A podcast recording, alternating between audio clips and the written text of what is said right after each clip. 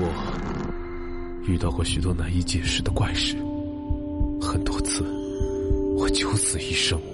现在，让我带你们进入那些骇人听闻的故事里。这里是《怪谈百物语》，由喜马拉雅 FM 独家出品。大家好，我是主播老道。呃，前几天，哎呀，有点不好意思，丢了个人。啊，话说那天准备接媳妇儿下课去，啊，因为没啥事儿啊，去早了，就打算先去旁边的咖啡厅里坐一会儿。结果一进去，哟，那股浓郁的咖啡香味立刻勾搭的我有点馋了。啊，平时我是不喝咖啡的，也不懂那些，就这种场合我都少去。但此时也不知道怎么的，鬼使神差走到了前台。虽然不太懂，但是你没吃过猪肉，还没见过猪跑吗？像什么拿铁、摩卡之类的，听还是听说过的。于是开始排队，排队过程当中有点小紧张，想在点餐的时候随意一些，好显得我不是第一次来呀。所以呢，心里默念着：“你好，来杯拿铁。”哎，不好，你好，一杯摩卡。我就反复比较着，就感觉怎么说能显得更加潇洒一些。哈，结果呢，突然意识到我还没决定点啥呢，可此时已经轮到我了。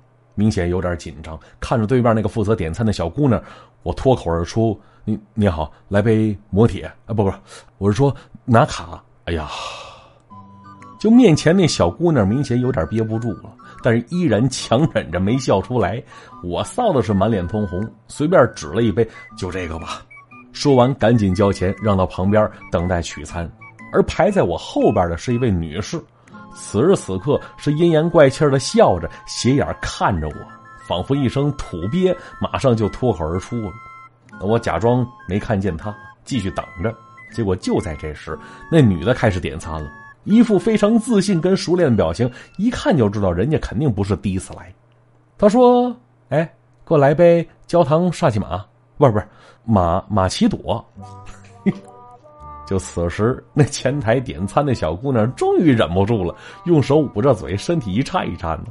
而我是一脸和蔼的看着那位女士，焦糖煞气马，还萨马兰奇呢？要怎么说，笑人不如人呢？活该让你一脸不屑的嘲笑我。其实说到底，不知道从什么时候开始吧，我就意识到有些事儿不能笑得太早，那些事儿迟早都会还回来。那在此期间，咱们只能做到谦卑加低调，别乱立 flag，小心被打脸呢。哎，就像咱们今天要讲的这则故事里说的那样，有的时候你以为占了挺大的便宜呢，其实啊，到最后你才发现，那些便宜都会从自己身上找不回来。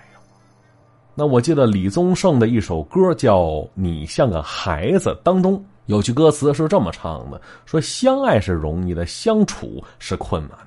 没错，两情相悦的一对情侣彼此爱慕，必定是你侬我侬啊。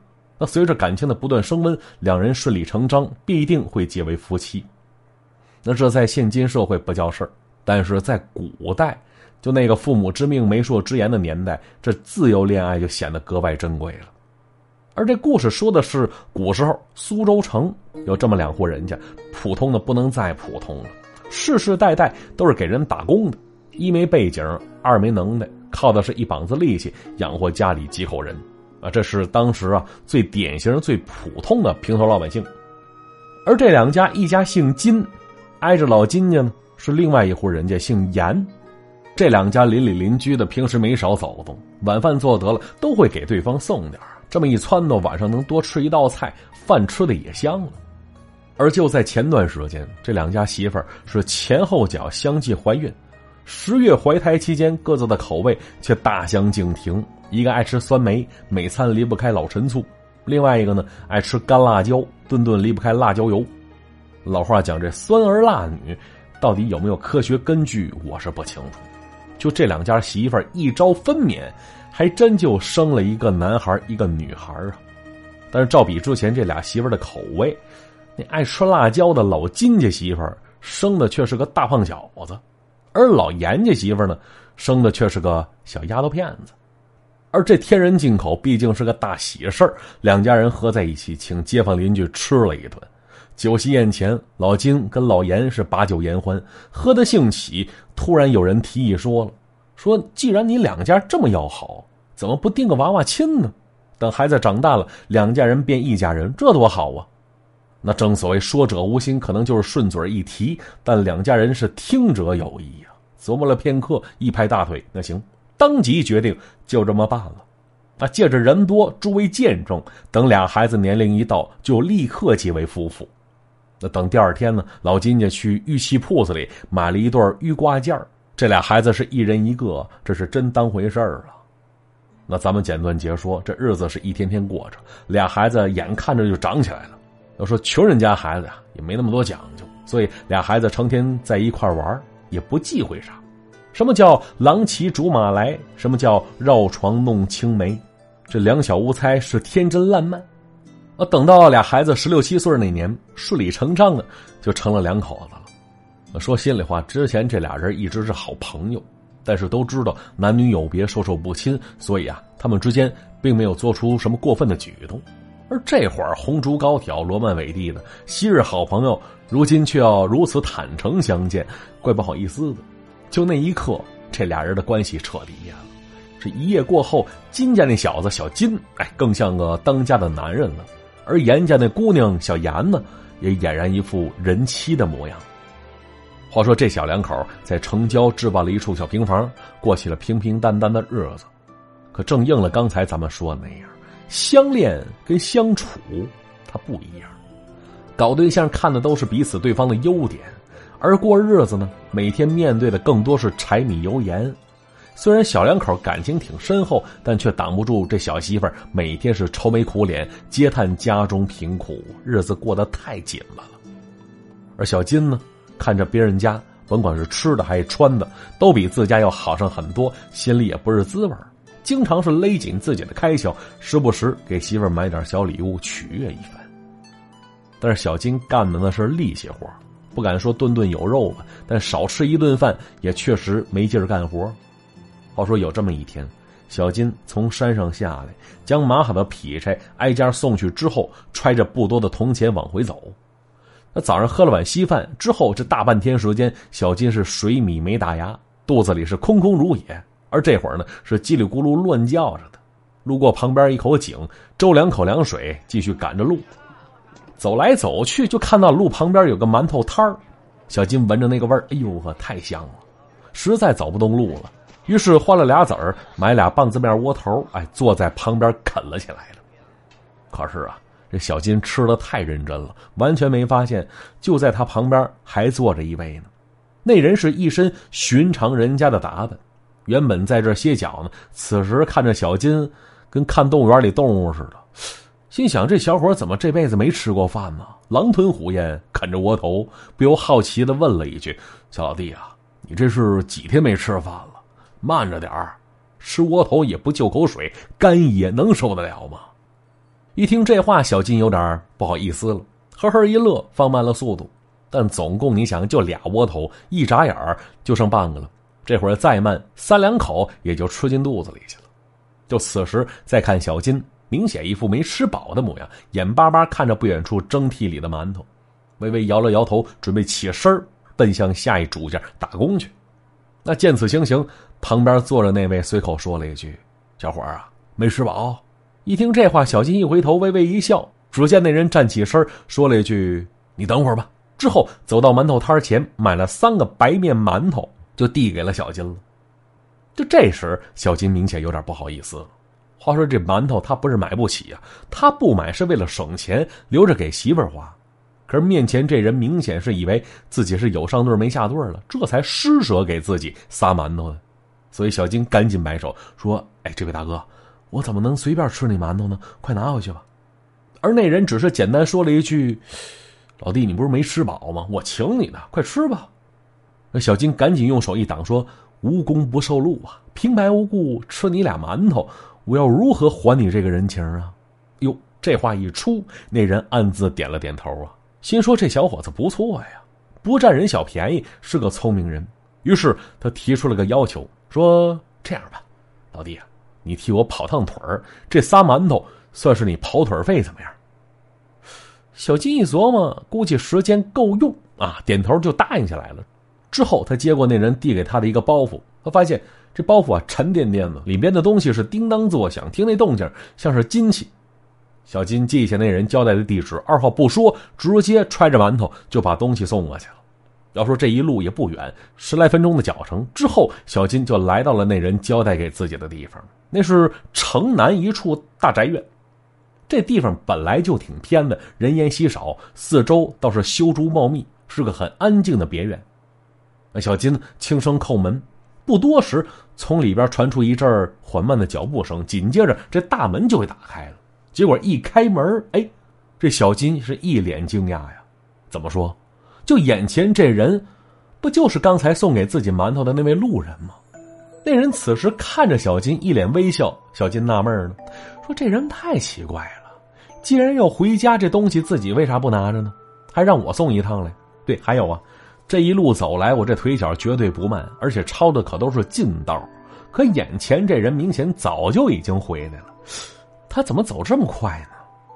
这小金满肚子疑问，一时间不知道先问什么。而那人摆了摆手，接过小金送来的包袱，打开之后摊在手里，发现里边啊，竟然装的是五六个大银元宝。就看着那两些银子，那人非常欣慰，就问了一句：“老弟啊，你我平生素未谋面，就算拿了我的银子跑了，我也没处找你去，而你却老老实实的将银子送了过来，其间难道没起半点贪心吗？”要说小金也是个老实人，他说：“我哪知道里边是银子呀？哈，那早知道我就不给你送了，为什么呢？万一弄丢了，我哪赔得起呀？”闻听此言，那人是哈哈大笑，身子一侧，想把小金让进来。小金本想拒绝呢，他说了：“我还得去给人家干活去呢，等我没事了再过来陪你聊天啊。”说着话，小金就要往出走，可只见那人伸出右手，在小金肩上这么轻轻一搭，五指稍稍一用力，就看那小金竟然分毫动弹不得呀！要说这小金也是五大三粗的身材。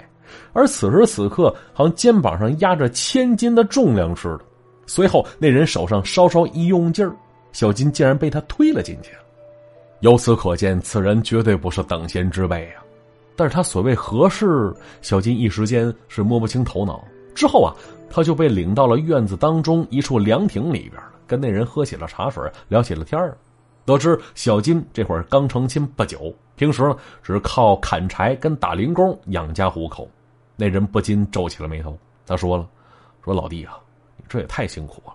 有没有想过，你现在年轻，还有膀子力气，可如果年岁大了，干不动了，你要如何维持生计呢？”这一句话用现在话来讲，那就是扎心了。小金一时语塞，他何尝没想过这事儿呢？可是他一没能耐，二没家底儿，想改善生活，他更无从下手啊。原本他打算辛苦几年，攒下点银子，以后能开个早点铺面。那自己做碗馄饨、蒸个包子，他还是会的。可是现如今，别说攒钱了，够用就不错了。因为这事儿啊，他们小两口子没少抱怨。那人看懂了小金的心思，说了：“说看得出来你是个老实人呢。就刚才我让你送东西，一来是为了让你吃顿饱饭，二来呢，我想看看你是不是个贪财不守规矩的人。那如此看来还不错。这样吧。”以后你跟着我为我打扫庭院，工钱一定比你累死累活赚得多，如何？那小金想了想，又看看周围，此时他才发现，从进了宅院到现在，他并没有看到任何其他的人呢。他不禁问了一句：“说大哥，你家下人呢？”听完那人笑了笑：“我家没下人呢。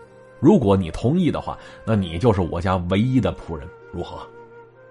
那小金眉头一皱，说：“你这么大个院子，我自己一个人打扫，你想累死我呀？能能给多少钱呢？” 那人再次哈哈大笑啊，从刚才包袱里拿出一个银锭子递了过去，说了：“说先支给你半年的薪水。”而小金接过银子，他哪见过这老些钱呢？拿着银子的手都哆嗦起来。就当天晚上，他家炖了锅肉，吃的小两口倒在床上，半天挪不了地儿。而打这儿开始，小金是抛下了其他的活只干这一样。虽然跟上班似的，每天都能看到那人，可是三两个月下来，这小金只知道那人姓张，自己一个人住着一套别院，其他的靠什么生活呀？家里都有谁呀？他是一概不知，特别神秘。啊，对了，还有一样，小金知道老张啊，他不是本地人，一年前来到此处就住了下来。可是他之前有何经历，之后又有何打算，小金也是完全不清楚。那他要干的活无非就是扫扫庭院、看门护院，时不时为老张跑个腿什么的。就这样，一晃三年时间过去了，小金家里慢慢有了积蓄。就在一年前，他媳妇还给他生了大胖小子。眼看着这小日子越过越有滋味，小金两口子也是无比的欣慰啊。结果突然有一天，这老张正后小金，啊，俩人再次坐到了当初院子中间那处小凉亭里。看似不经意的就问了一句：“金老弟啊，你来这儿也有三年时间了，不知道有没有攒下积蓄啊？可别忘了当初你跟我说的那些憧憬啊。”那小金立刻回答说：“张大哥，哎，积蓄虽然不多，但是也算是有盼头了。”啊，听到这话，老张欣慰的点了点头，沉默了半晌，是缓缓说了一句：“说小金呐，你知道我并不是本地人。”在此待了四年有余，是时候离开了。听到这话，小金有点意外，满脸的不舍。而老张摆了摆手，说：“临走之时啊，我送你一样东西，你要记住，得到这东西之后，可千万别忘了当初跟我说的那些将来的打算。”那小金知道老张一向神秘，他也不多问，只跟着老张进了里屋。小金看到了这里屋桌子上啊。摆着一个大瓷坛子，这坛子外边是密密麻麻画着一些看不明白的符咒，而老张用手一指那坛子，跟小金就说了：“说老弟啊，你看，那坛子里的东西，你只管往外抓，抓多少都是你的。”小金一听，抓什么呀？里边是啥呀？我看了看老张，老张并没有想回答他，他有点犹豫了。手缓缓伸进坛子里，这手指头尖儿一下子触到一丝冰凉，那手感呢，应该是某种铁器。那随即用手一抓，哟，两头翘，中间圆，攥紧了，缩手回来一看，是一枚大银元宝啊！这小金看着老张，心说这是要给我遣散费呀，还是怎么呀？而老张用下巴颏是指了指那坛子，那意思继续抓呀。结果小金又抓了一枚元宝，俩加一块合着得有四十两银子，他这手就不再往里伸了。而老张纳闷说：“抓呀，都是你的。”这小金摇了摇头说：“四十两足矣，再加上我之前的积蓄，开个铺面干点小买卖还有富余。那些钱，老张你留着用吧。”而老张微笑着又说了声：“老弟呀，你是真不用客气，这些都是你的钱，拿多少你都不用跟别人解释。”那小金也笑了，只是摇了摇头。只听老张说了句“好”，之后举起那个大坛子，一下就摔在地上了。那坛子应声而碎，小金着实被吓了一大跳。可是紧接着定睛一瞧，哟，这地上除了坛子的碎瓷片之外，并没有其他东西啊。那心想不对呀，就刚才我探手进去摸到的银子，至少得有半坛子，可这会儿怎么都没了？那老张也不多做解释，道了声珍重，就把小金送出门外。回到家之后，小金跟媳妇儿将刚才那事儿讲了一通。啊，毕竟这会儿自己失业了，还好得了四十两的遣散费。其实小两口啊，早就计划着做点小买卖了。此时有钱了，也可以付诸行动了。这两口子也是说干就干。要咋说，啥事儿就怕认真二字。又过了几年时间，这两口子的铺面是越干越大，从早点摊儿。竟然干成了一家小茶楼了，小金呢一晃成了金老爷了。那周围街坊邻居教育孩子都拿小金说事儿，说你看看人家白手起家、勤劳致富，跟人学一学哈。而每次谈及自家买卖，小金他两口子都说当初是有贵人相帮，才成就如此一番家业的。话说当初与老张一别，这俩人就再没相见过。就那处城南面郊外的宅子，小金也故地重游过，但是发现早就换了主人了。如今是进进出出，好生热闹，周围的竹子也被砍得干干净净。据说新进去那家老爷嫌挡光，所以砍的。要说那段时间，小金家的买卖做的是风生水起，可是有一天，他家那茶楼却走水了。还好发现的及时，只烧了一些家具，一番查看却查不出火源在哪儿，怎么着的火。之后，这两口子是一番休整，茶楼再次开门迎客。小金媳妇儿仔细一核算，就这场火灾，包括重新置办家具、里外重新装修，整整花费了四十两银子，是一文不多，一文不少啊。而就在当天晚上，小金他做了个梦，梦中那老张是一脸像模样，从远处走来，缓缓说了一句：“当初都说了，拿多拿少。”其实都是你自己的钱，我没说错吧？说完这话，老张便拂袖而去了。而这故事讲到这儿啊，也就结束了。可能大家伙都对老张产生了浓厚兴趣，看来应该是个通晓法术之人呢，能把未来的钱拿到现在来使用来。哎，这不跟现如今的信用卡似的吗？花未来的钱，所以啊。甭管是古代法术，还是现如今的信用卡透支，咱们呢都得量力而行啊！你看那些拆东墙补西墙的，弄得自己非常尴尬的人，当初不都是因为贪心惹的祸吗？好，今天节目就到这儿了。如果没听够的话，可以喜马拉雅搜索“怪哉”或者搜索“主播老道”四个字，就可以进行收听了。咱们怪哉见。